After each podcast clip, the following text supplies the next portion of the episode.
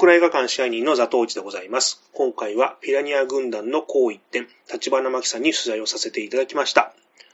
えー、立花真紀さんは1974年のジンズブルース、明日なきブライ派から本格的に女優に転身され、1980年代前半まで東映の作品に数多く出演されています。東映でのお仕事をされる経緯や、撮影現場での裏話、ピアニア軍団の方々との出会いなどお話を伺いました。それでは音源をお聞きください。あの東京タレント AJC というところで、はい、えー、着物のモデルを中心に、はい、えー、そうですね、花嫁さんとか、そういう感じのを中心にお仕事してまして、歌のレッスンを始めました。はい、加納恵里子で、ワーナーパイオニアから足に1億円の保険をかけてデビューいたしました。はい当時がね、168センチ、はい、90、60、90で、ミスユニバースと同じサイズだったんですよ。はい、もう今ちょっと太っちゃいましたけどね、年齢とともにね。でもあの、結構頑張って、レス、歌のレッスンして歌、あの、お仕事をして、デビューして頑張っておりました。はいで、あの、東映のプロデューサーの坂部さん。うんうん、はい、そうですね。たまたまあの、歌でデビューした時にいろいろ、あの、ナウな女の子みたいな感じでミニスカートで、いろいろあの雑誌の取材を受けた時に、それを見まして、えー、昔の役者さんなんですけども、あの、その役者さんとかのそのマネージャーさんに頼んで、私のことスカウトに来ていただいて、東京来た時にお断りしたのがきっかけで、はい、またギャラを釣り上げてきてくださいまして、それで京都の東映の本社の方に来ていただいて、母と二人で出かけたっていうのがきっかけなんですけど、でも会った時にはもうそれが決定みたいな、京都の東映の女優になるみたいで、もうだから歌でデビューしてから2年も経ってないですね。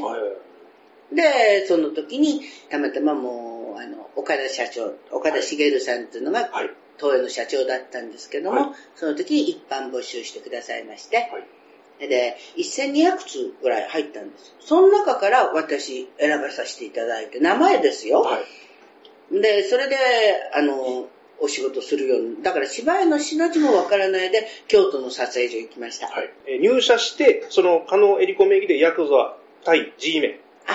そうなんですね。ヤクザ大 G メンは、それは私入社、それスカウトされたんじゃなくて、あの、うまく言えないんですけど、はい、うちのプロダクションが、はい、あの、歌い手の頃のプロダクションが、はい、いろんなこと言えないんですけど、い。ろんなことがありまして、うん、それで借金を抱えちゃいまして、事務所が。それで私は、なんかそっちこっちにその、あのー、仕事を売られたというかね。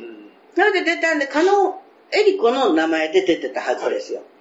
ね、それはもう、いろんなところの、その、あの、そうですね、若かったですけども、あの、洋酒喫茶で歌わされたり、やあの北海道のなんかのところに1ヶ月間かなんかスケジュールをプロダクションになんか渡してそこのプロダクションの方が仕事をあれしたりマネージャーさんがたくさんいたんですよ。でも歌い手さんが全然いなくて、うん、で私が結構忙しくそっちこっちそっちこっち行って結局はプロダクションがおかしくなっちゃったんですけどそういう時に三越ファッションシスターズっていうのが募集してまして、はいで、それに出ないかってことを言われまして、で、そちらの方のモデルの方を始めたいなと思ったや時に、京都の東園の方から話があって、で、京都って私、あの、田舎者なんで、福島から出てきて全然わからないんで、本当にお断りしたんですよ。もう行きたくない、知らない土地で、みたいな。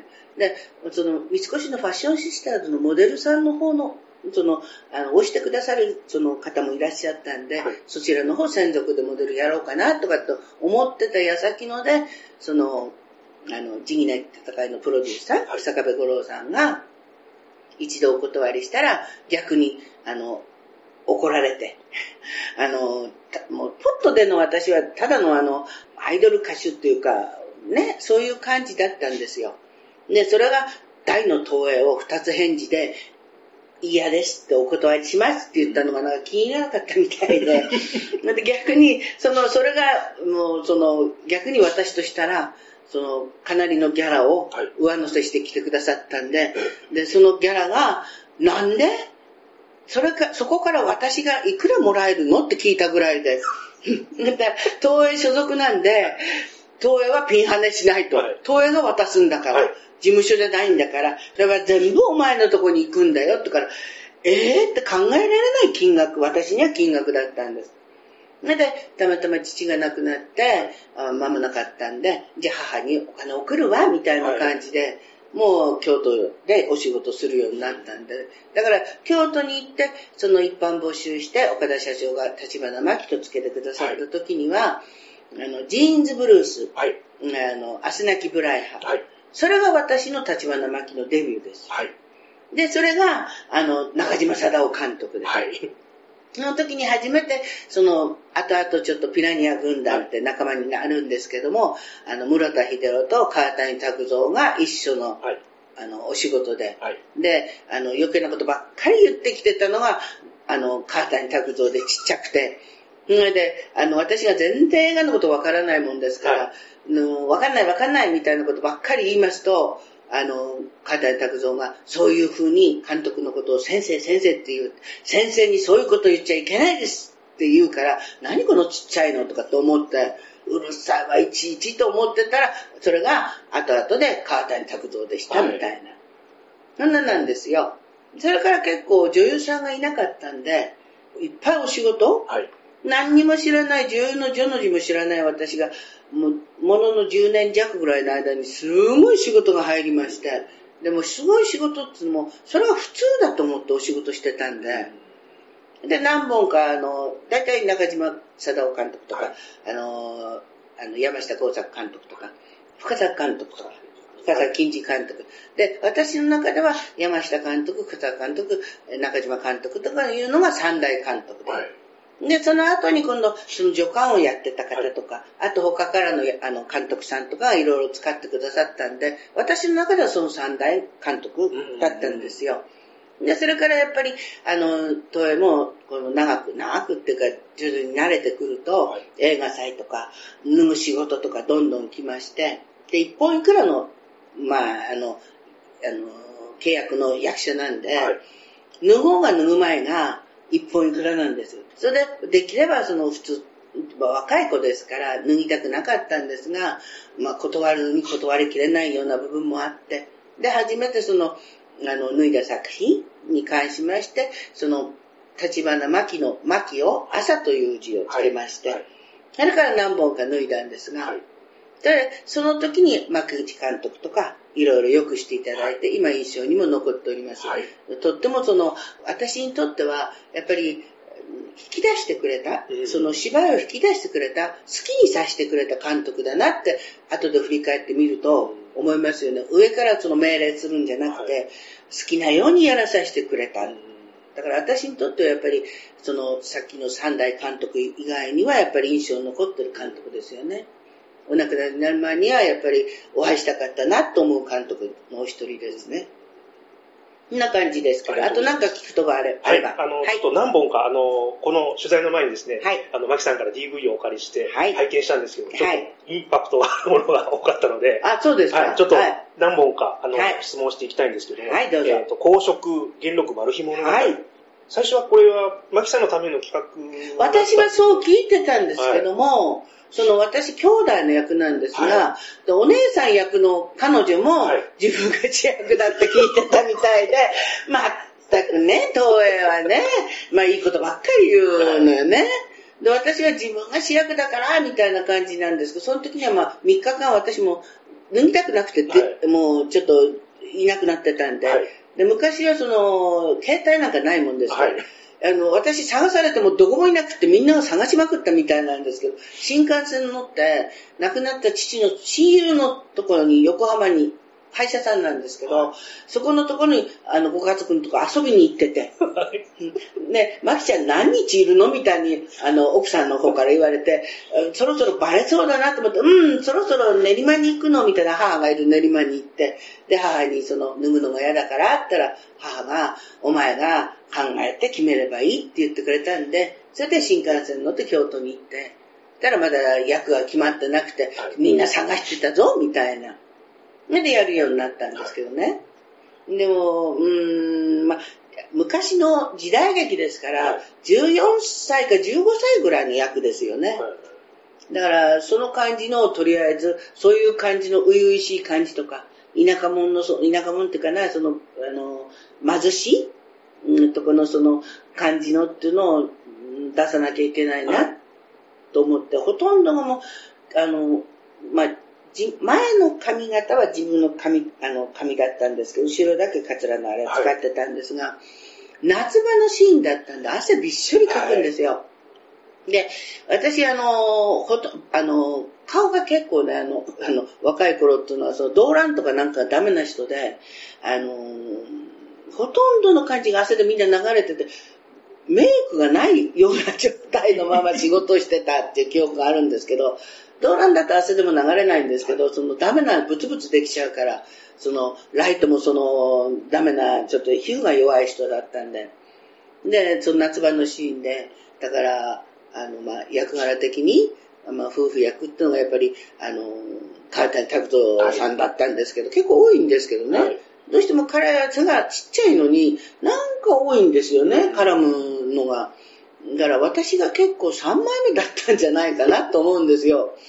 あの、だから、皆さんに、あの、豊野女優さんって言われると昔から、私は活動屋です。うん綺麗どころの女優じゃありませんとか、なんかそういうふうに、なんか偉そうに言ってきてましたけどね。だからその、ごあの、公職でも、あの、結構お勉強させてもらいましたね。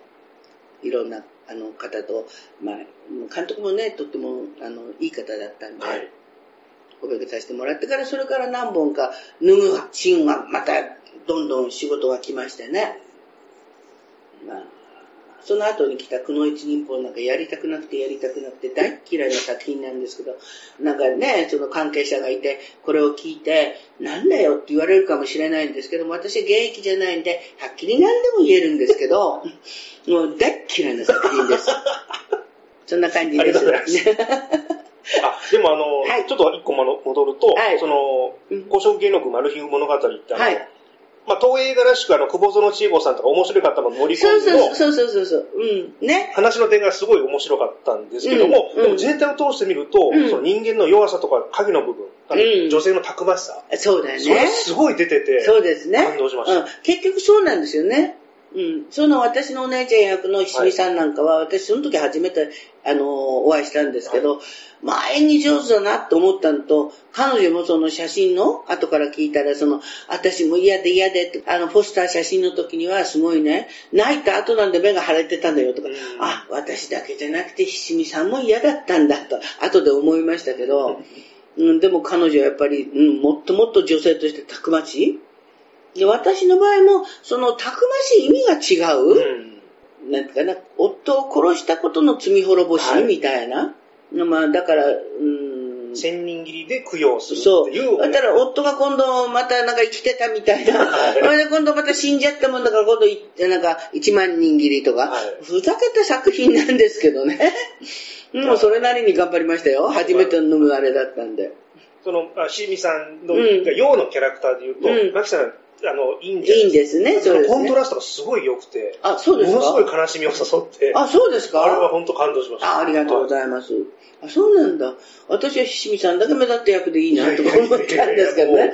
素晴らしかったです。いやいや、ありがとうございます。しかも、あの、オチが、あの坊主が、若い坊主が、実はっていうと、あ、そうこなんだよれは脚本の妙で参りましたねもう彼が女知らなかったみたいなね。面白いなと思いますよね。であのセットの貧乏長いも、あの、ぬかるみというそうそうできてるなと思って、そうもう作り込みの凄さというか。本当ですよね。あれは本当ね。だから、今でもやっぱり見ても面白いんじゃないですかしらね。そう思います。ううんん。で、あの、タイトルのところ、第1回うん主演作品っていうお名前あが、そうですね。書かれてました。あ、そうなんですけどね。でも、2番目だもの。なんて言ったってやっぱり、うん、私はひしみさんの方のやりたかったんですよ。でもあれ、あのぐらいの感じの出せたかな。それがちょっと私だとまた違った感じになってたかもしれないけどね。でもよかったって聞いて、ほっとしました。あれも素晴らしかったです。ありがとうございます。あこれちょっとネット情報なんで、ちょはいっとどっちだかわからないですけど、いいですよあの、主役の変更があったわけじゃないですか。うんうんでピラニア軍団の方たちが、うんちょっと監督の方に、こう、いろいろおっしゃってたっていう話が書かれてたんですけど。いやいや、私がね、その映画脱ぐにあたって、はいあの、条件をつけたんですよ。はいで、私に触るのは、はい。うちの、うちのメンバー、ピラニア軍団だけど、うん。あの、絡むのはう。ん。だから、それで納得してくれるんだったら出ましょうってことの。で、それで、あの、トエが OK してくれたんで。で、それが、あの、だいぶ経って、もう本当、わかんなかったんですけど、みんななんか、多少感謝してた人も仕事がないのに、マキちゃんが脱ぐたんびに出してもらえるからとか、なんか、いい役でもらえるからみたいな感じで、後で聞いたんで、え、そうなの？みたいな。私は別にもう、ね、ピラニアはその、男とかなんとかじゃなくて、知らない人に触られたくないみたいな、やっぱ若かったですからね。でも、ピラニアは仲間だから、はい男とか女とかじゃなくて、彼らたちに、こう、なんか、助けてもらうってことかな、逆に言ったら。だだベベテランだし。はいだから、彼らたちが絡ん、私が脱いで絡むところはみんなピラニアでやってくださいって、それ条件ですってことで、OK してもらった。あの作品の中でも、あの、船の上での、あ、そうそうそうそうそう。やり取りのシーンをするんうん、そしたらみんなピラニアなんですよ。はいうん、だから安心して仕事ができたっていうかね。だって周りにいて、そのなんか、あの、ふんどし一丁で、なんか知らないあれじゃないから、バーッとかかってこられても仲間だから、はだから全然私としたら、もう全然平気で仕事ができたみたいなね。ありがたいなと思ってます。ありがとうございます。はい。続きまして、はい、どうぞ。あの、極道社長、はいはい。あの、戸田山大治さんのは娘さんにね出られてて、ねえ。私、あの方、お顔分かってたんですけど、はい初めてお仕事してて、たまたまでもあの、極道社長、私じゃなかったんですよ。あ、そうなんですか？うん。あの、途中から、その女優さんがなんかあれしたみたいで、はいどれぐらい撮影したのか分かんないんですが、私よく分からないんですよ。お名前ちょっと分からないし、あれなんですが、後でその、まあ、後でっていうか、途中で中島監督が言ったん、言ってきたのかな、は監督ほら嘘つかない人だから、それでいなくなっちゃったね。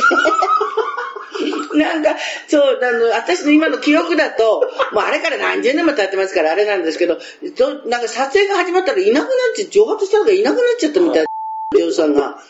それで、中島監督が、マギーって言って私に白羽、の矢が、私に。それで、あはい、わかりました、みたいな。で、途中からなのか、やり、あの、彼女が撮った分も撮り直したのか、それはわからないです。それはもう、ほら、みんな何も言わないんで、はいあの、監督はじめ、はい現場のスタッフも何も言わないんで、だから私は台本通り、いただいた台本通りのスタートを切ってずっとやってたんですが、よく考えるとすごいいい役なんですよね、私。ね、他にいろんな女優さんが出てますけど、すごいいい役なんですよ。だから、なるほどな、売れてる女優さんが最初、あれしたんだろうな、みたいな。トイがその、使ったんで、結局、なんかわかんないけど、いなくなっちゃった、蒸発しちゃって、わけわかんなくなっちゃったんで、私に来たのかな、みたいな。これ面白いですね。面白いですか？だから本当そう、本当だからそういうふうに私は聞きました。これは外に出てない話ですか？出てない話ですよ。大丈夫ですか、うん大丈夫ですよ、別に。もうだって全然もう、もう過去の話ですから、全然大丈夫。その逃げた人が誰だかわかんないですけどね。もし名前知ってたら今言いますけど、知らないから、だから売れてる女優さんだと思いますよ。あの、その、東映がわざわざ引っ張ってきて使うっていうぐらいだからそう。ですよね。うん。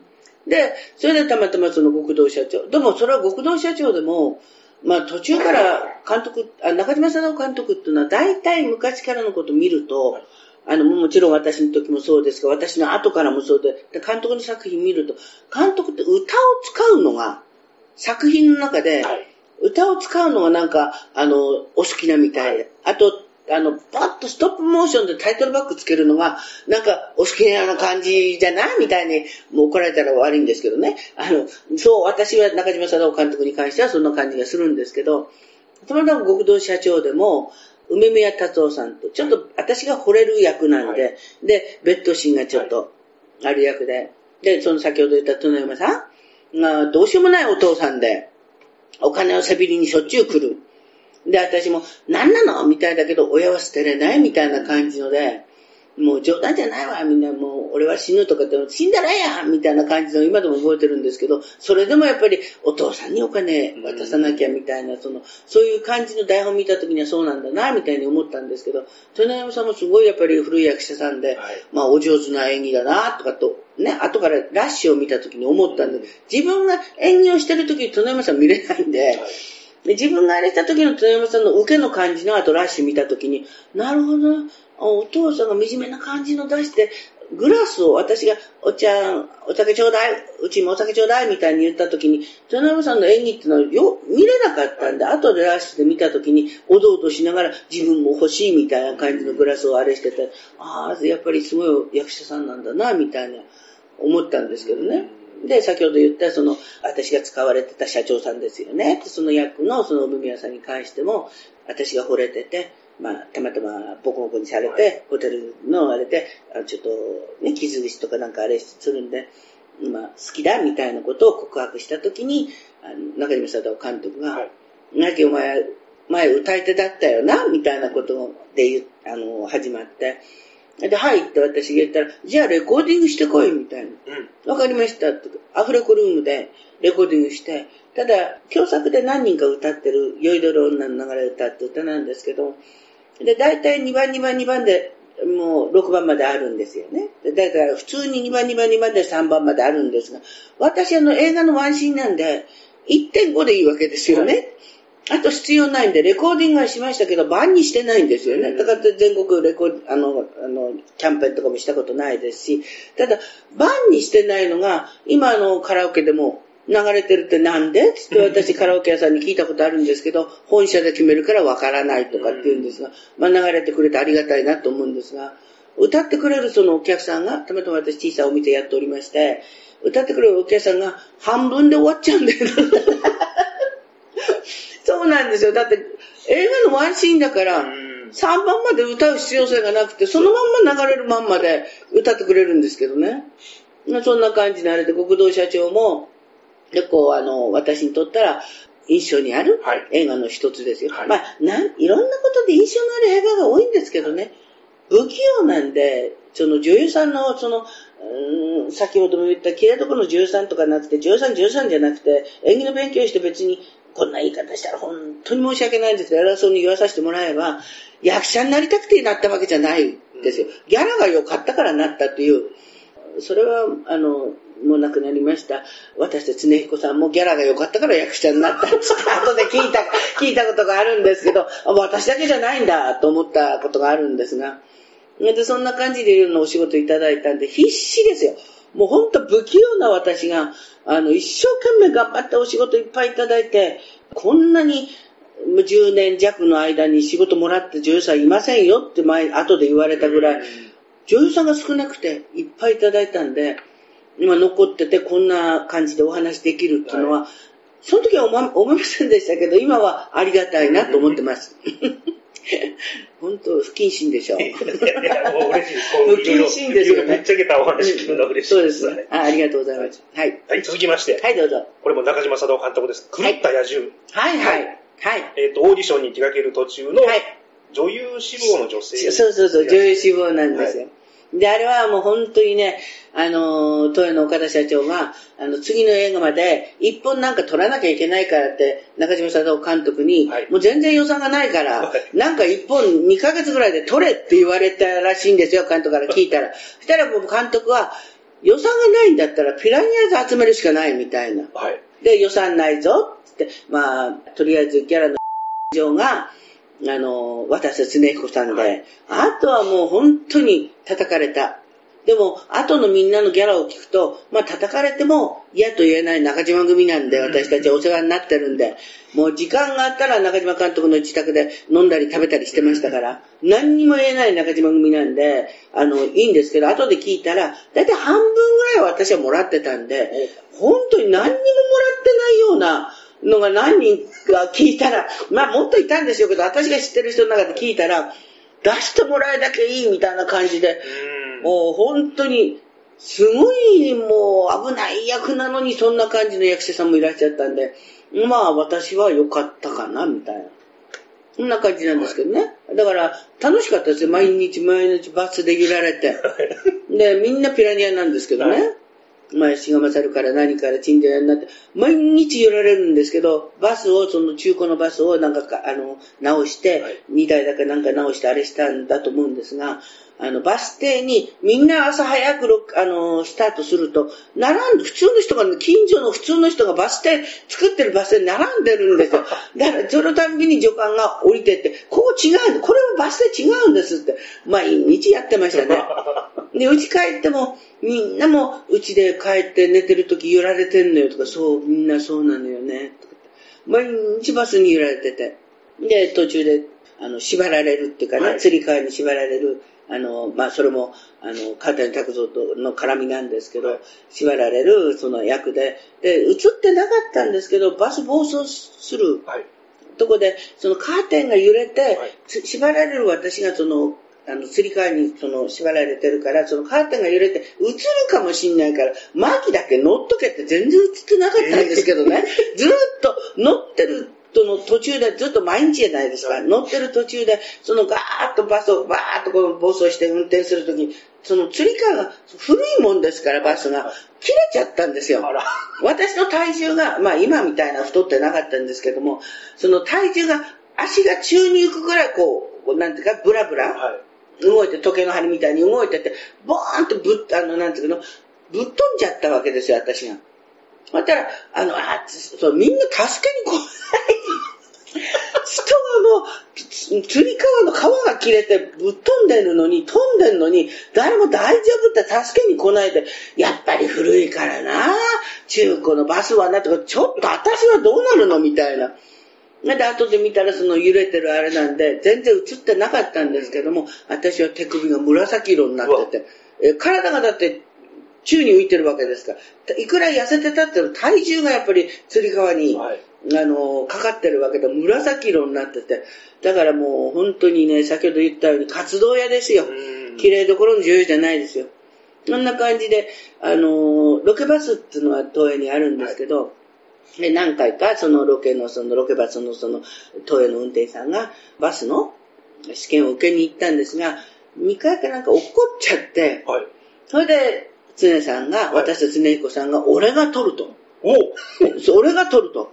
これで一発で受かってきて、それで危ないにもかかわらず、俺がやると。はい、そういう感じのその京都時代の私たち常彦っていうのは、イケイケゴーゴーの、やんちゃな人だったんですよ。だから東京に来てからっていうのは私あんまりそのよくわからないしご一緒したことがないんであれなんですがたまにそのいろいろお宮さんとかいろんな映画で見ますけど、ああ、こういう感じの大人っぽい感じになるんだ、みたいな。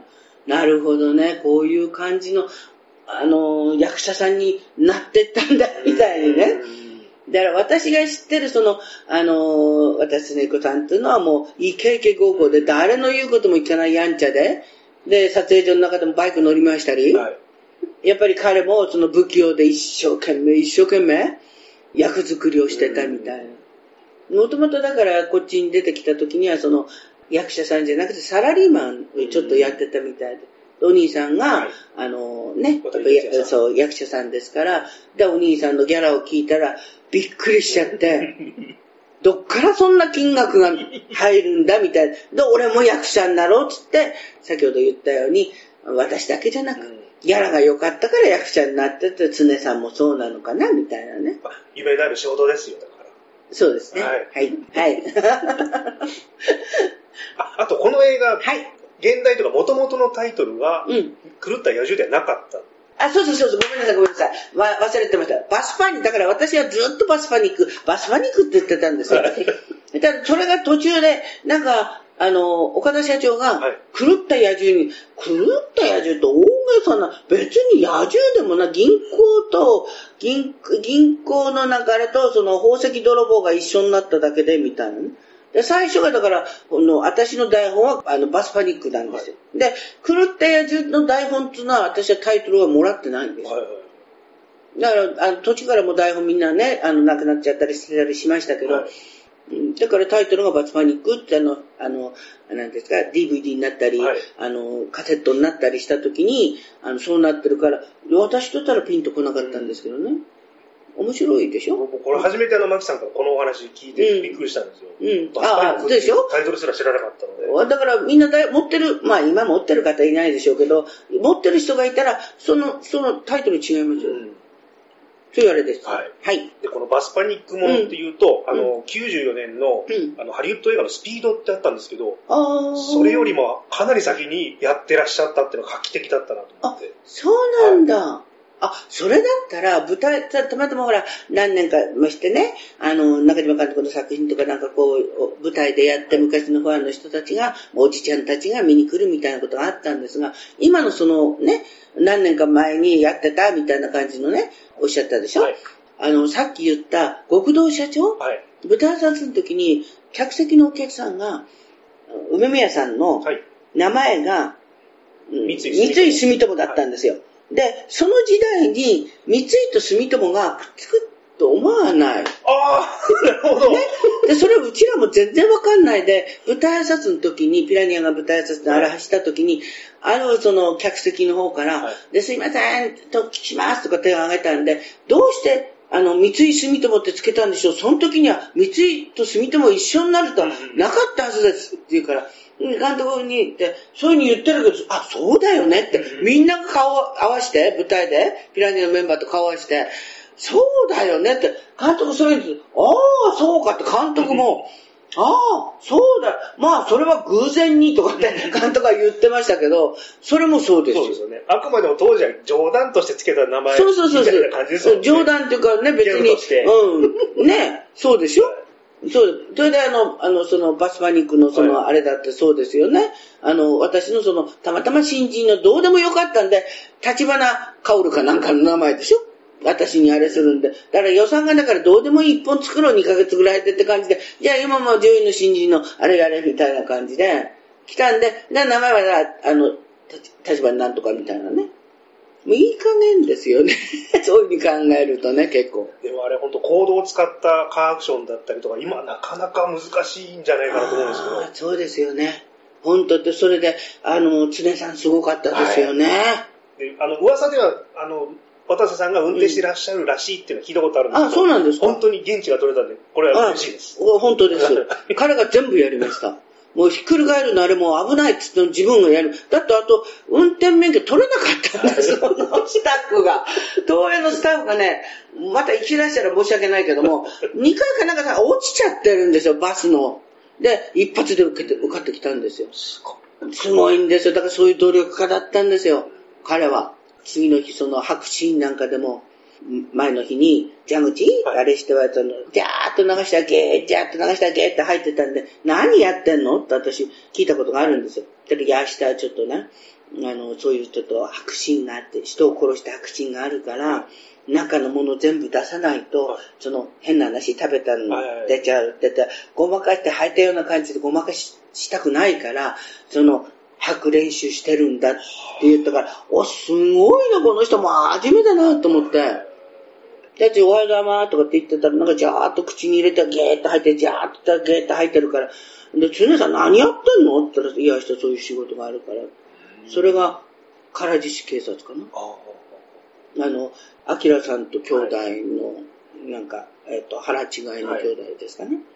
その役ので、あの、うんと、曽根晴美さんをトイレで殺すシーンで、でそのためにその自分がその、えーっと吐くので、前の日からはい食べないで、水だけで胃の中きれいにしてたみたいな。すごい話で、そういう感じの話だと、まあ、常さんもすごいと思うんですけども、見えないところでピラニアもすごかったと思いますよ。もうどんなでも、映画大好き人間なんだね。映画が終わってもそんな映画の終わったことで、俺はこうやりがやりたかった、やりたかったってよく話してましたからね。終わってんだからやめなさいよって私が。な、今頃言ったって取り直し聞かないんだから。もう映画の話で喧嘩になるしね。すごいですよ、やっぱりみんな映画大好き。ノーギャラでも、もう早く死ねって言われるまでずっと死なないで映ってるみたいな。監督に早く死ねよみたいな。本当にそんなんでしたよ。すごい。すごいですね。何のお仕事でもそうですよ。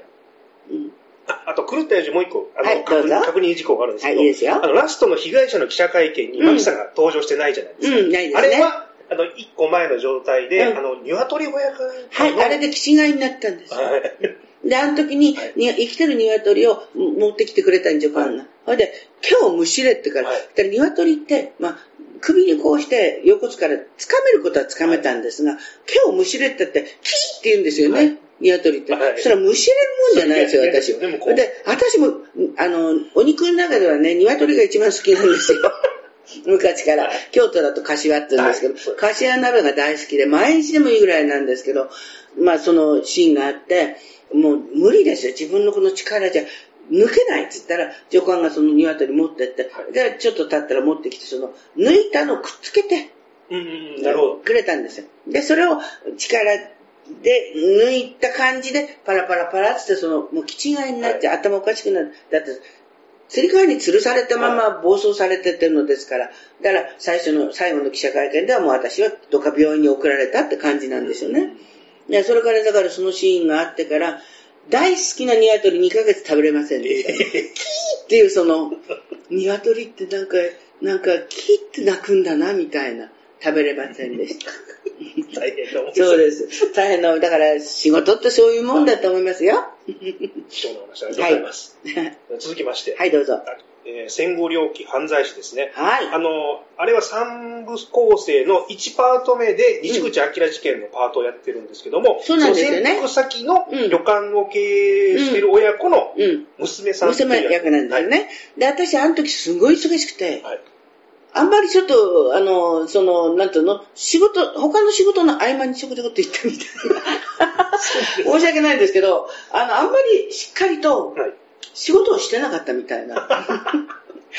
あ、じゃあちょっと行ってくるわ、みたいな。だからあの、あの、昔、その、ま、川谷拓道のあれで支援ので、あの、なんか映画があったんですけども、その時も他ので忙しくて、はいで、あの、なんかあの、午後からあれなんで、ちょっと行って仕事してくるわ、みたいな。はそんな感じのあれなんで、モロちゃんとも絡んでるんですが、そんな親しく、まあ、親しいんですよ。はいでも、その、他の時のその仕事みたいに、こうよね、ああよね、みたいな感じのその休憩時間にこう話したとか、そのあれがなくて、ちょこちょこって言ったら仕事して、ちょこちょこって、ただ旅館のおかみで麻雀のシーンがありまして、麻雀できないんですよ。はい。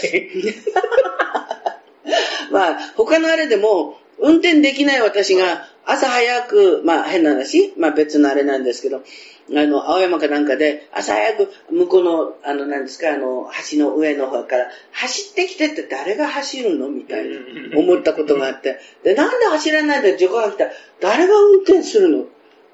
で、ま、マキがあったから、私運転できない。ええー、みたいな、それと同じようにはい、その、麻雀ね、役を言わなきゃいけない。そうそう、何々、何々わかんない、ドラドラどったらこったらって、セリフはちゃんと覚えてるんですよ。なんとかドラドラの前になんかガチャガチャガチャガチャってやるじゃないですか。今もできないんですけど。それで、自分のセリフの前にやらなきゃいけないことがあるのね、麻雀ってね。こうみんなこう持ってきてなんかとか。誰が何を持ってくんの？みたいな。うん。それで、じゃあちょっとテスト行こうかって言ったら、私がテスト行こうかって言っても、みんな真似してこう、なんかやると私も持ってくる？で何やってんのって感じですよ、監督だとね。マーキー何やってんの？って言うから、いや、何やってんのって、何やるの？みたいな。そしたら、え、まだ麻雀できない？って言うから、できないはい？みたいな。そしたら監督に今度助監が怒られて、はいお前ちゃんと聞いたのかって。いや、普通できますし、普通だから私。でもできない。やったことない。はい。なんで、隣に誰かいたんですよね。なんせ4人でやってたんですよね。で、隣に誰かいたのが、私のその、なんとかとかっていう、その、だからもうはい、出来上がってる？役を見て、役を見て、その隣のなんとかが、その、なんとかかんとかですごいねはいって、言えみたいな感じになったんですよ。でそれで、そこから私が、でしょ？みたいな、そこから。だから、スタートのその台本にない感じのあれからスタートしてので、すごいでしょ？みたいな感じではあれしたんですよ。もう現場即興で。即興で。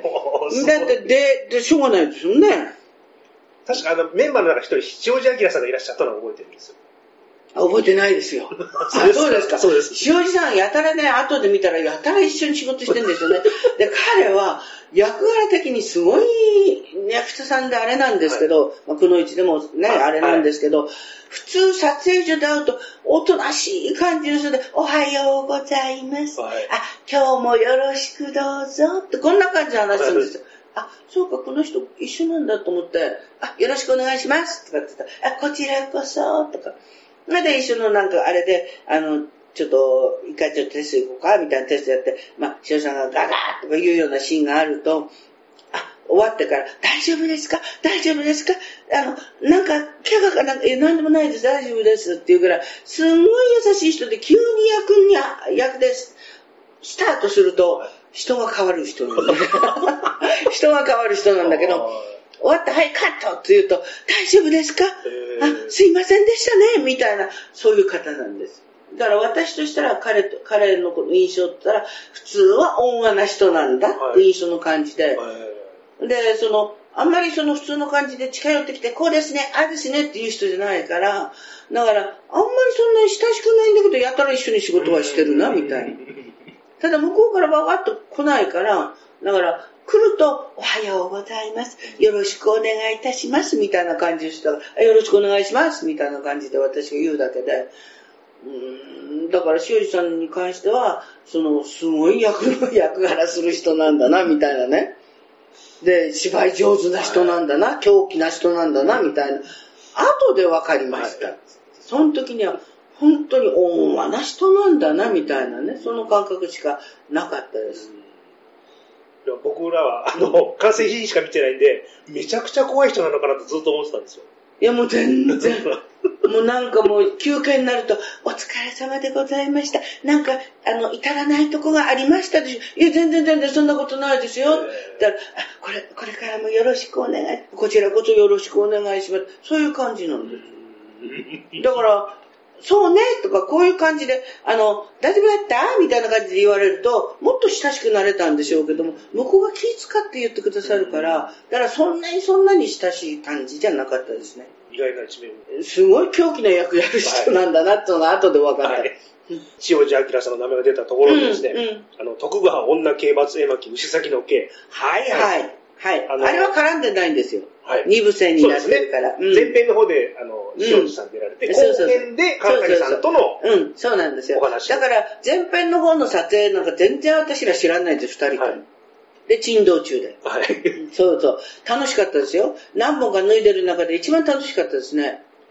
もう本当にね、偉そうに言わせてもらえば、いっつもね、あのキャラには負けてたんでね。川谷作動さんのキャラには、現場行って変わっちゃうから。現場行ってね、雰囲気を変えちゃうの。1回目と2回目違うから、ちょっと待ってよ、みたいな。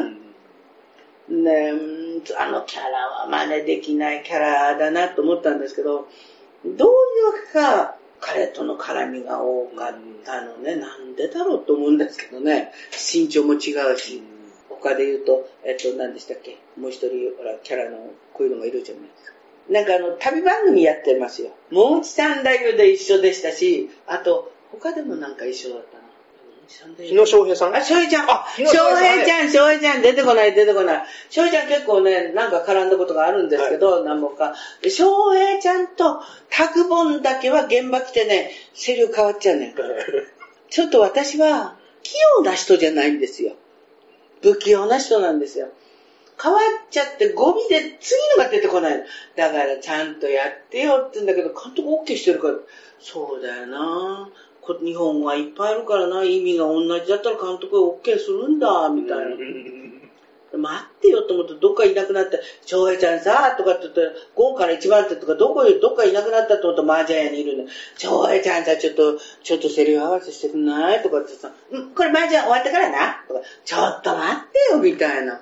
まあ、タグボはそういうのなかったけど、タクシーはそういうのなかったけど、でも、セリフ変わっちゃうね。で、テスト行こうかって、1回目と2回目違うんで、ちょっと待ってよ、あんたら2人は、なんで私は、あんた、あの、2人とも私より背が低いのよ。なんで絡むんだろうなんでそういう仕事が来るんだろうみたいなね、思いました。うん。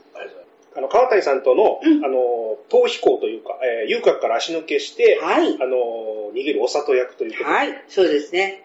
僕が初めて立花真紀さんを意識した作品はこの作品なんです。あ、そうなんですか。はいあー。でも20年前とか言ってたでしょ？そうですねあれはでも40年、もっと前か。はい、20年ほど前の名画座で拝見うしまして、ーん。えそうなんだ。ものすごい、あの、カルチャーショックを受けた映画でいや、でも1話の方がすごかったから。そうですね。2話は普通のあれだったよね。いや、でもそれでも救いがない、かわいそうな話だったんで。ああ、そうだね。楽しかったですよ、毎日。うん。あのね、脱ぐのがさんなんか慣れたからね。はいちょっと宅本だったからね。はい。だから、すごいなんかあのーうん、楽しかったですよ。だから、あれだけはね、本当生意気なようですけどね、宅本に負けてないな。うんで、あれ、新人賞候補になったんですよ。うんうんうん。で、あのー宣伝の丸国さんってちょっと名前が結構売れてる宣伝にいたんですけど、ちょっと突拍子もない方が。で、丸国さんが、マキお前新人賞これもらえるぞみたいな感じで言ってくれたんで、今点数がなんかわかんないんですけど、点数が一番いいからみたいな。あ、そうなの？とかで、あのーもうほぼ決定だみたいに言われてたんで、おラッキーみたいに思ってたんですよ。そしたら、あれが日本でしょ？はい。日本立てでしょ？はい。だから、向こうの審査員としたらば、2本立てで、結局安物の映画だから、1本立てじゃないから、だから今回は新人賞はなしに、今年はなしにしましょう。なしにすんだったらちょうだいよ、みたいなね。で、でそれは後から丸藤さんから聞いて、結局新人は、新人賞は今年なくなったっていうから、だったらくれればいいじゃない。って、すごい楽しんでやったのに、みたいなね。私としても、まあ、タグも負けてないな、みたいに思ったぐらい、まあ、毎日が、うんロケアン、ロケアン、ロケアンでも楽しかったのに、うんみたいなね。あの、あれ、たっちゃんのお母さんも出てるんですよね。え？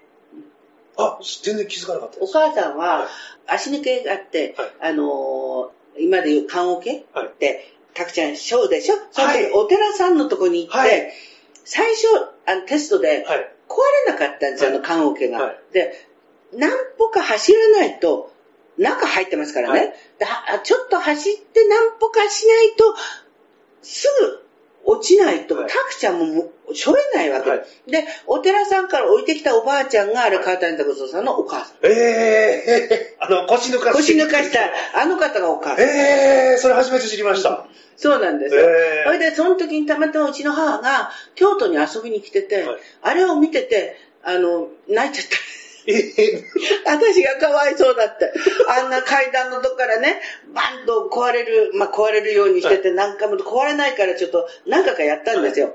で、壊れるようにしててやったんで、私もほら、転げるのにどういう風に映ってたかもう記憶ないんですけど、かなりの、ちょっと、うん石段じゃないですか。はいそうですね。それで、それで、あ倒れ、こう、バッとこう、やらして、こう、なんか、自分からこう、あの、何？出ていくような感じの、したんですけど、かわいそうに、この子はこの暑いのに何度も何度もあんな、棺桶に入らされてみたいな、母が思ったらしいんですよ。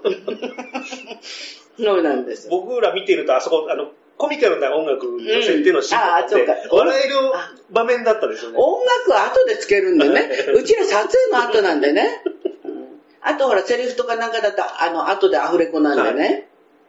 まあ、だから、あの、まあ、まあ、まあ、あの毎日が真夏でしたからね。まあ、暑いな。だから、先ほどちょっと話したの、あの、覚えてらっしゃるかどうかわかんないですけど、動乱がダメなんで、ほとんど化粧して、ね、汗でも流れるし、化粧してないんですよ。まあ、若かったですからね。普通、その、今でもそうなんですけど、マスカラってつけたことがない。うん目をこするのが若い頃から癖で、でマスカラってつけるとこう、こう、こう、こうな黒くなるじゃないですか。目をね、昔からこう、こするのが癖なんですよ。アイシャドウとかなんかあれしても、はっ、化粧してたんだって後でね。で、今なんか暑いと、レーターをでね、パッパッとかやって、あ、化粧してたんだとか、後で感じるみたいな。意外とね、そういうなんか、あの、おちゃらけたところがね、あるんですよ。若い頃から。今もそうですけど。あの作品、あの、どなたかに褒められた？はいはいはい。あれはね、ラッシュがありまして。はいで、大体ラッシュにぶつかるっていうのがほとんどないんですよ。はいラッシュに、ま何、何進、なんとかかんとか、あの、何時からラッシュとか、だから、あの、山下組、中島組とかって放送するときに、たまたまそこの宣伝とかなんかに企画とかちょろちょろしてないとわからないんですよ。ね、撮影とかなんかとか、外食事してたり、あの、撮影してたり、外行ったらわからないわけです。外にみんな言うわけじゃないから。たまたまその時に、そうなんだ、あ、そうかそうか、だったら私ちょっと2回ダッシュ見てこようかなと思って、タクボンとのあれだったから、はい、それで行って見て、行った時にそのずーっとその、私はわかんないじゃないですか。ロングで撮ってるから、どこで撮って、なんせずっと歩いてってくれみたいな。で、ずっとこう、ずっとこう、なんか崖のとこかなんかね、京都はいっぱいいろんなとこありますからね。で、ずっとこう歩いてて。で、あの、パッとラッシュ、なんか終わって光がパッとなった時に、カメラマンがちょうど後ろで見てて、で、私が、ああ、こういう感じで映ってんだと思ったら、マキ、あの、だるい感じの歩き格好、あれいいよ。お前いい歩き格好してたな、後ろから。あれ普通に歩いてた私、つって言ってね、笑われたけどね。そうなのかって、だから暑いでしょ？だから普通にこう歩いてたんだけど、あの、だるい感じでね、ガーッと歩いてくあれは、すんごいいいな。よくこう映ってたな、みたいな。そのカメラマンでもほら、ずーっと映すけど、ラッシュでどんな感じになってんのか、はい、その山肌のあれとか崖のとことかっていうのが、やっぱり見て、あ、よかったなとか悪かったなと後で、まあ反省するんじゃないんですかね、わかんないけど。なんで褒められて。あの時のか、あの、カメラマンに褒められて。でも私は普通に歩いてたんだけどね。ありがとう、つって。でもそこで黙ってればいいもの。あの、普通に歩いてたのっていうのが私でしょ？大体がね。でもあの作品ってあの、川谷さんとこう、二人で何かやろうとするんだけどうまくいかないっていう。そうそうそう。と悲しみがすごい。うん。だから嘘つきのその、タグの役と、はい、ね、あの、金持ちでもないのに金持ちだって言って、ただ酒飲んでどうだこうだって、その、もともとが貧乏人のあれでって言われると、私は貧乏で売られてきたんだけど、あの、逃げようって言った時、ここにいる方がいいと。うん、ね、だからここにいたら、その、美味しいものも食べれるし、はい、私は逃げたくないっていうのに、その、お前もお、お砂糖だっけ？はい。かわいそうやな、みたいな。かわいそうやな、ここはいいんだっつってんのに、無理やりあいつが。ほいでまた、あの、じゃあ逃げようつもるとの、私はだから頭の弱い貧乏人の女の子の役だから、どんくさいし。機敏じゃなくて、だからそのスマートな感じのあれじゃなくて、どんくさい感じので、田舎もんで売られてきて、ここが一番いいのみたいな、うまいもの食えるし、みたいな。そんな感じでトイレに落っこっちゃったりね。ねそんな珍道中でしょ。まあ、それで、これはな、あの、まだ、何、処女だし、おぼこ、おぼこだし、とかつってんのに、しけもくつってた。それで、あれとか面白いですよね。ね、ああいうとこな。それで、あの、そうなの？とか、はいとか、いくつ？ったらさ、言い過ぎやろとすごい若い、若く言ってな。楽しかった。あれ、おかしかったですもん。なんかすごいね、やりやすかった仕事がね、セリフでもな。いくつです？みたいなさ。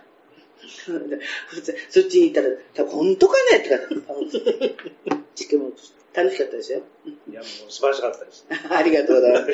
じゃあ、それを見なかったら、ご縁がなかったのかなそうはい。うん、そうだよね。うん。で、こういう感じで、あの、牧口監督の作品も結構出られてます。うん、出てますよね。でも監督のイメージは、あ、そうそうそうそうそうそう。そうそう。そうなんだよ。出てるんだけど、その、おとなしいっていうか、怒られた記憶がないから、本当牧内監督とは本当お会いしたかったんです。それで、すぐ辞めちゃったのね。そうですね。で、牧内監督はほら、中島監督のところでなんかずっとあれしてたみたいだから、はい、だから、もっと映画撮ってくれればいいのにね。だから、本当にちょっと何本か撮った中の結構出させていただきましたよね。ラシャメンでもそうでしたし。そう、ラシャメンで辞めたんですよね、監督はね。僕もうちょっと見たかったんです。うん、でもラシャメンが失敗しちゃったんで、辞めちゃったんですよね。あれ、ラシャメンはね、だからあの、あの、主役さんの方のご主人がカメラマンさんで、はい、で、あの、彼女はその奥様を撮るときだけ、えー、なんか名前、ネーバルになるご主人でカメラマンさんが、奥さん撮るときだけすっごい撮るんですよ、綺麗に。で、私の時には普通のカメラマンなんですよ。それを笑っちゃいますよね。で、結局、牧内監督は、それでちょっと失敗しちゃったんで、や、あの、監督を辞める、みたいな。だ違う作品だったら、まだ続けてたかもしれないですけどね。ありがとうございます。はい。あと、ちょっとこれも聞きたかったんですよ。どうぞどうぞ。若政、ホラマサ、突破マ。あ、はいはい。あの、ケイシー高宮さんとのお仕事されてたっていうのは、うん、え？と思ってですね。ケイシーさんってあんまりこの東映のイメージがなかったので。そうですね。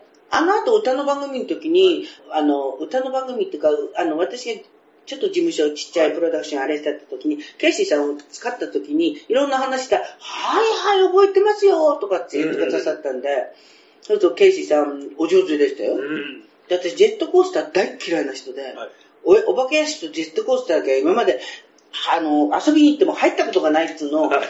ジェットコースター乗らされて、えーと思って、あの時にバカマサ、ホラマサ、トップマサ。あの時はね、ちょっとね、もう、もう悪口になりますけど、悪口ですけどね、意地悪されましたね。はい。まあ、もともといろんな作品でも意地悪されたんですけど、あのー、さんに意地悪されましたね。まったく、銀座の高級クラブのナンバーワンっていうか、これは違うだろみたいな、私は自前の洋服なのにみたいなさ。で、中島監督が言ってくれてね。その前の違う作品で、でも意地悪された時に、中島監督が言ってくれたけどね。ね、私のことも本当嫌いだったんじゃないかと思う。私も好きじゃなかったですけどね。相性は悪かったですね。いろんな作品出してもらったんですけどねうん。変な話、ベッドシーンもあるんですよ。はいうん、絡みのベッドシーンもあるんですけど、そんな感じの時には全然、あの、あれじゃなかったんだけど、だんだんだんだんなんか、お仕事でどんどんどんどん、あの、あれしてくるうちに、なんか、いけずなんだよね、あの方。名前忘れときますよ。いやいやいやいやいや。そう言うんですけどね。これ絶対ピー入れないと怖いパターンですか。世の中ではそういうふうに言うんですけどね。うん、本当にね、意地悪でしたよ。うん。あご一緒になったことないし。まあ、誘われもしないでラッキーでしたけどね。うん、他の方には大体ご一緒になってるんですけど、でも、あの、あの人だけはもうさっさと帰っちゃうみたいな、ケチなんでしょうね。って思いますよ。あの人のお財布からね、あ、お財布見せてって何何何って。家からもらいましたとかってなんか2万円だかなんかバーッとかってやんちゃだった常さんがいたけどね。違う、無理やり取ったんじゃないみたいに見てて分かったわと思ったんだけど、ほんと誰もあれしないんで。常さんはもう何かっつうとみんな誘ってはいご飯食べようみたいな。で、常さんあの、あの、嵐山に毎日あれしてたんですけど、みんな行った常さんのとこで。あと、私は不器用だったんで、ピラニアのあの、イモちゃんとか、下山さんとか、ご飯炊いておむすび握ったり、なんかみんなでね、おかず買ってきたりして、飲んでましたね。中島監督のとこで、あの、みんな集まって飲むのも一番多かったですけどね。そんな感じです。はい。あとは、はい。ピラニア軍団の話が出たところでですね、はい。あの、ピラニア軍団のメンバーと言われることが多いんですけども、はい、もともとピラニア軍団の発端なんですが、はい、志賀勝さんの本をお借りして、はい、はい、はい。読んだところですね、うん、うんあの、川谷拓三さんと志賀さんがうん悪用するので、うん。どこの部も忘年会を呼んでくれないと。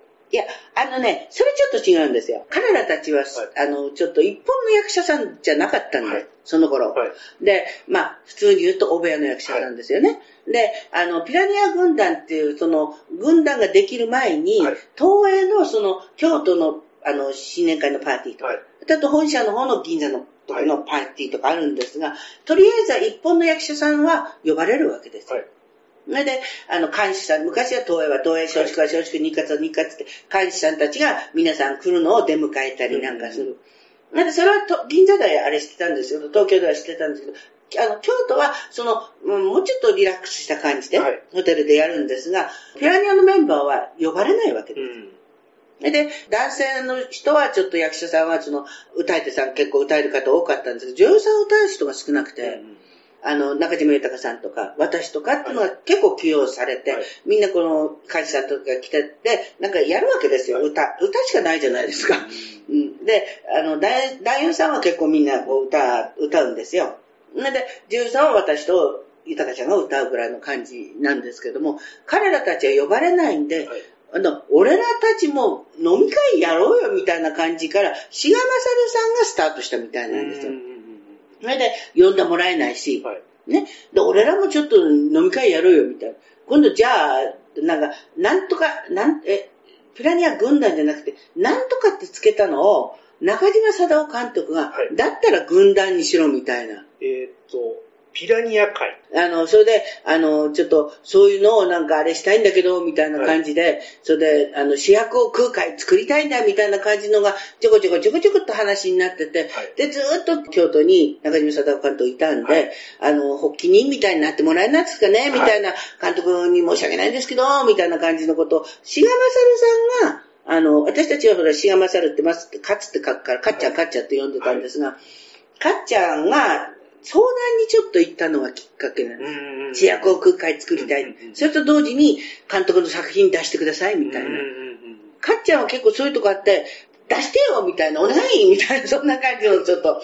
でそういうふうに考えると、その時は、あの、まだあの、何？あの、たくちゃんは、はい、あのそういうふうに言えるような感じじゃなかった。うんシワカちゃんの方は結構、はい、もうポンポンポンポン言ってたみたい、はい、言えたみたいな。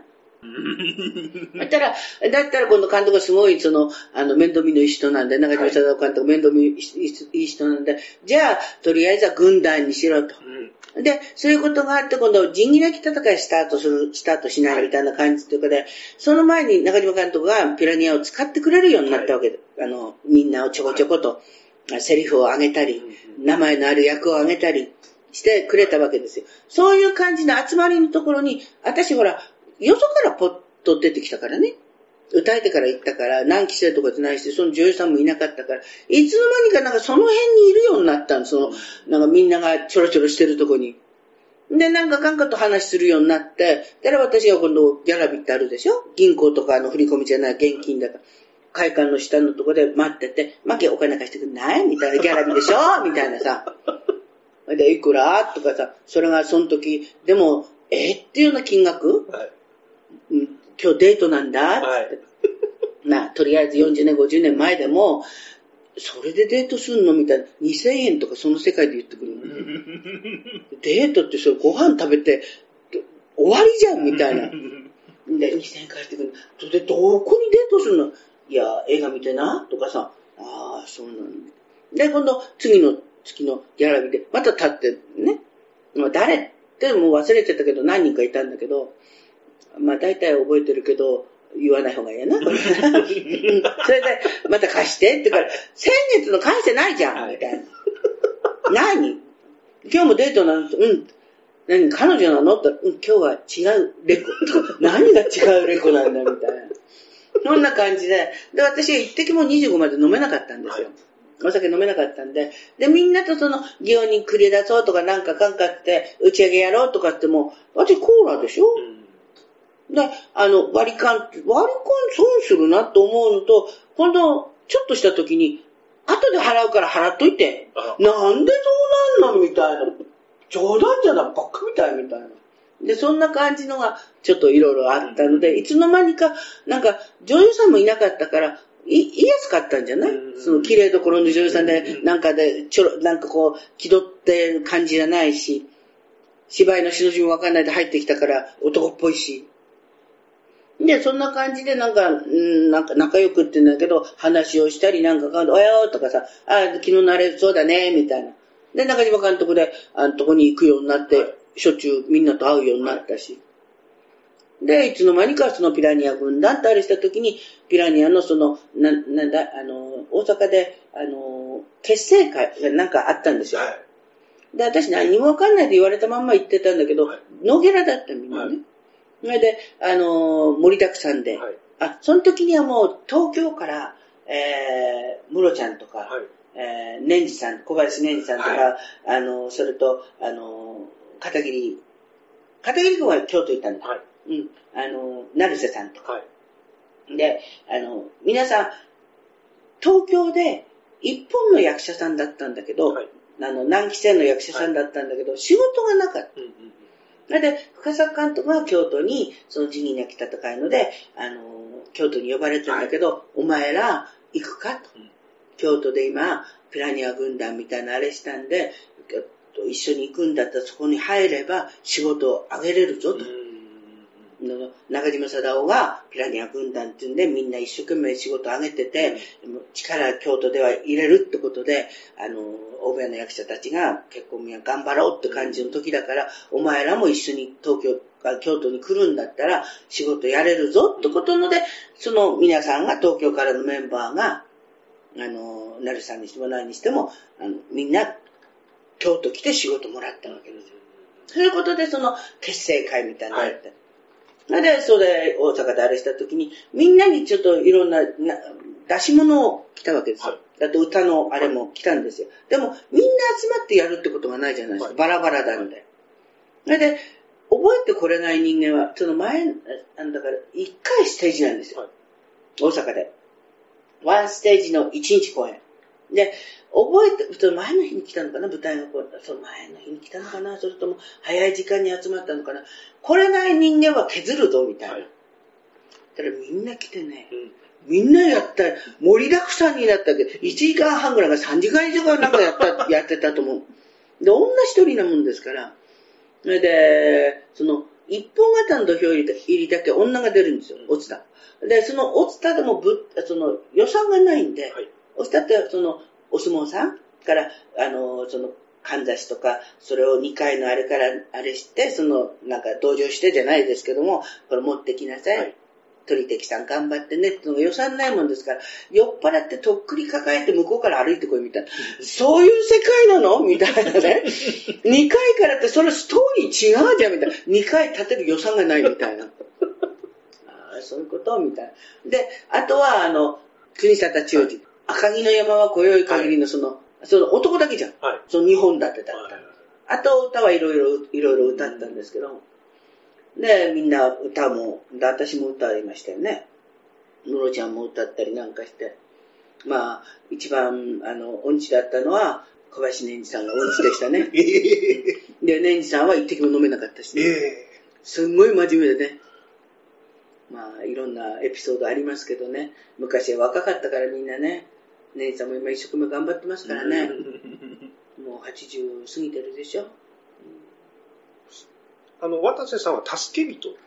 いや、だから助っ人ってことね。助っ人ね。だからほら、ピラニアの中には入れれないでしょ、みんなやっぱり、渡さんにごちそうになったりなんかしてるわけだから。はだから助っ人ってことですよ。変な話、私だって助っ人ってことなんだけどね。なんか知らないけど、こう言って、みたいな感じでなっちゃったんですよ。なんだかわかんないけどね。うん。あと、千葉真一さんが特別講演者。大阪であれするときにカメラマンやってくれて、うん。みんなの写真写したりね、カメラマンやってくれたりなんかしててね、そしたら、あの、タクちゃんが感動してね、千葉真一さんが俺らを写してくれてるみたいなね。で、あの、どん兵衛とかなんかのあれでも向こうに売れてから、東京売れてからあれしたけど、中島監督が頼んで、全略大黒さん出してもらうにしたんですよ。で、あの、その時に、志賀勝さんはちょっとすねましてね、俺だろって京都から行くのは、うん。タグボンじゃなくて俺だろみたいな。うん、でもどういうわけかタクちゃんになっちゃったんだよね。ドンベンの CM でその、その時にレコードの話が来て、はい。ピラニア軍団のレコードを作るってんで、はい。ドンベンの方からなんかもらったんで、それなんか飲んだり食べたりしながらみんなレコーディングしてたんですけど、みんな飲まないと声出せないの。もう歌えないみたいな。で、仕事があるって、あの、みんなで最後に写真じゃ写そうみたいに言った時に、はいあのー、うんとね、志賀勝とね、常さんがいなかった。最後の時仕事があって早く帰っちゃった。で、みんなダラダラダラダラして食べたり飲んだりしてたから、で、みんなで写そうっつってて、はいで、最後写したのが、それをずっと私持ってたんで、はで、3年前のそのピラニア軍団の舞台挨拶とか、はい何の他のなんかカンカンの時に、写真あれしたらこれ使わして使わして使わしてっていいですよ、つってそれで、あのみんなにこう配ったりなんかしてたんですけどね。で作詞作曲が三上監あそうそうそう。だからその時には、三上さんのことも監督使ってたのね。はで、そんな知らなかったからね。だから役者でも使ってたしね。編曲が坂本龍一さん。いやそうね。でそんなのみんな知らないからね。やっちゃったんで、ムロちゃんが全部。で、そういうことがあったんで、廃盤になっちゃったんですようん。レコードがう。んだから持ってる人少ないんじゃない？でも私、お借りし、ある方からお借りした時うんは CD で存在してたんですよ。だからそれが分かってないのね。だから知らなかった。懐かしいなと思ってね。あれでもテープを全部、もうみんな仕事で忙しいから集まれないから、レコーディングの日だけに集まって、うんだからそあれもそうなんですよ。この間みんな削るとったら全員来たんですよ。だから盛りだくさんになってるでしょ、はい全部の、全部声出してるでしょ？だ常さんもね、みんなと一緒に、テレ屋さんだから、はいみんなと一緒に歌ってる。うんでみんなの声が入ってるはずですよ。誰一人一人抜けてない？だからもう、その、そうね、三上さんが吹き込んだテープをよくする丸暗記って感じですよね。でも本当今考えたらすごい豪華なアルバムだなと思ってですね。本当そうですよね。本当そう。でも、その時には別に、うん、じゃあレコードするみたいな話が来たら、やるか？うん、やるとかね。じゃあ、あの、三上さん作るってってみんなテープ集めて覚えて、覚えられないのはオミットなとかはい、わかりましたっていうのみんなやるみたいなね。あの、ジャケットになってる集合写真も本当にいい写真だなと思って。ね、はい、そうだよね。そうそう、あれがだから最後に、はい、そのあれ、みんなで写した。だから、一枚のとこのあれだけど、なんで私いなかったんだろうみたいなね。その、みんなの写真があるとこに私入ってない時がある。だから、そんなにさ、後々使うと思ってないからね。だからみんな、あんでも帰ろう、帰ろうとかってみんな帰っちゃったりさ、じゃあ終わったから帰ろうとかさ、そんな感じだもん。みんな後々使うんだったらずっといたわよね。で何年か前あの、渋谷のシネマベーラで特集された時に、うん、あの写真がポスターになって、あ、そうそうそうそう。それ私が提供した写真ね、はい。そうそうそう。それがだから3年前。はい、ね。3年だだコロナ前だから。そうですね。ね。懐かしいね。あの時に二次会して。うん。そうそう。それで、3次会は、あの、知り合いに探してもらって、朝2時まで飲んで。なでね、朝2時まで飲んでてね。うん、中島監督はちょうどね、最終で帰るって、この多重郎の方のいろんな撮影のあれがあるし、で、あの、あの息子さんの2番目の、あの、お孫さん、はい、あのが、ちょっと怪我しちゃったから失敗なんだってみんなに言うなよ、つって、最初で帰るから分かった、つって。それで、あの、なぜピラニアの集まりたいって言ったのが私のが言い出しっぺだから、うんだから、あの、監督も、あの、大丈夫だったかって朝7時ぐらいにで電話が入って、で、2時まで飲んでて、家帰ってきたでしょ？で、もう、やっと、もう明るかったもんねってどうだか、7時になって、で、パッと見たら、監督の、おはようございますって急に私、おはようございますとか言ったら、おお大丈夫かはい、大丈夫です早く帰って悪かったな。あれから大丈夫だったかって、はい、ありがとうございました。だって監督ノーキャラでわざわざ来てくれたんだからね。だから、ピラニアのあれするんで、とか、あ、いいぞ、って言って、その時、まあ、だかみんなに連絡して、それで、あの、来れないって、もう足もなくなったね、人もいるんだけど、その時に足、ちょっと膝があれで歩けないんだ、とかってみんな結構ね、久しぶりで、あの、立花巻で覚えてますみたいな感じでみんなに電話して、あれしててね。だから懐かしい。だから、昔に戻れる？うん。あの、何十年経っても、昔にその、あの時代に戻れる、で、戻れないなと思ったのは2、3あったわね。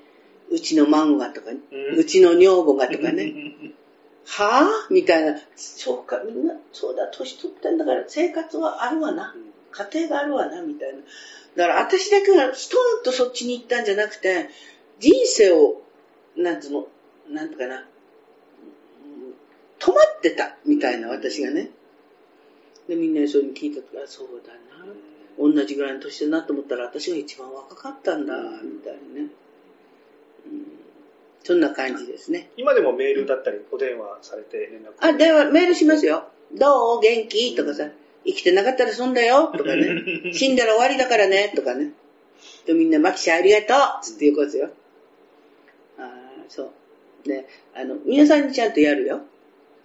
まあ、今回中島監督が8月8日で88歳なんで、米寿だった。おお、すごい。うん。それで、あの、みんなにね、おね、今日はお願いのメールです。監督がお誕生日なんで、はい、おめでとうの電話を入れてあげてください。うん、電話番号はってちょっと書いて、はい、携帯番号ずっと書いて、この番号ですからよろしくって言ったら、だからみんなメールしてくれて、うん、それをなんか、あの、マキちゃんから聞いてみたいに言ったみたいなんです。で、私は、あの、その後に会うことになってたんだけど、あの、黄色い、なんかベージュって、88歳って黄色なんですって。それに、あの、長生きしてね、つってメッセージ入れて、はい、当日に着くように、だいぶ前からもう頼んでたから、はい、だから、マギいろいろありがとうな、つって。マギちゃんから聞いて、つって連絡した人とか、あと、花が届いたからでしょ？枯れない花でお願いします、って言ったから。ね、そういうことになる。中島家の長女。うん、長女です。だって今思うと、監督はそんな年の差がなかったんだ。監督って昔から年取ってたのよ。あの、ちょっと、あれが、ね、息子がよく言ってたもん。パパと、パパ、今の僕より、パパの方がね、あのと若かったのに、パパ年取ってたよなとか頭が大きいから帽子作んなって入んなかったんだよなとかって電話で言うんだけどね。確かに昔の写真拝見すると、もう貫禄ありすぎるんですよね。ね。でしょ、はいで、私、ママが、一個違いとかそうだと思わなかった。ママって若い人だと思ってたの。監督よりも。はいだから、その、私は中島家の長女よとかって、お箸とお茶碗と置いて、はいで、撮影終わると監督が、今日行くのか？とうん。柏鍋。あと、その長男がはい、まだちょろちょろしてた子供だったから、マキちゃん来たんだなんでマキちゃん来たら今日も柏鍋じゃんとかって、当たり前やんとかって。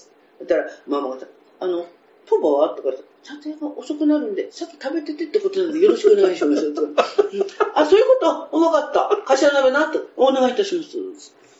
で、監督のね、あの、引っ越、あ私ため、あ、引っ越すために近くに、近くに引っ越してたって。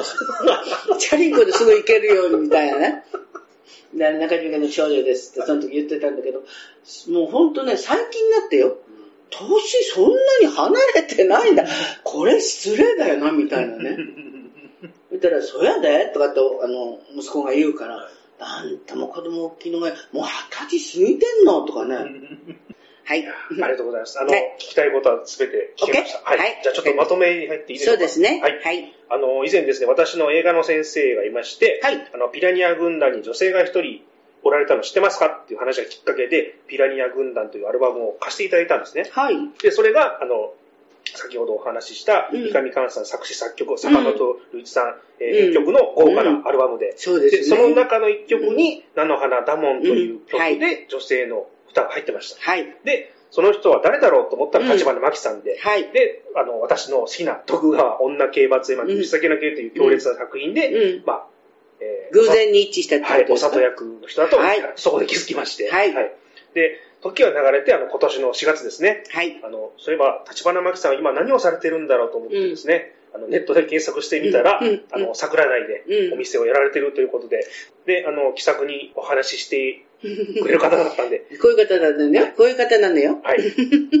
あの、初めて行った日からすごく、あの、優しくしていただいたということで、そう、怖いって言ってましたもんはいね。電話の声が怖いって。でも顔見たら優しいでしょ？はい。うん。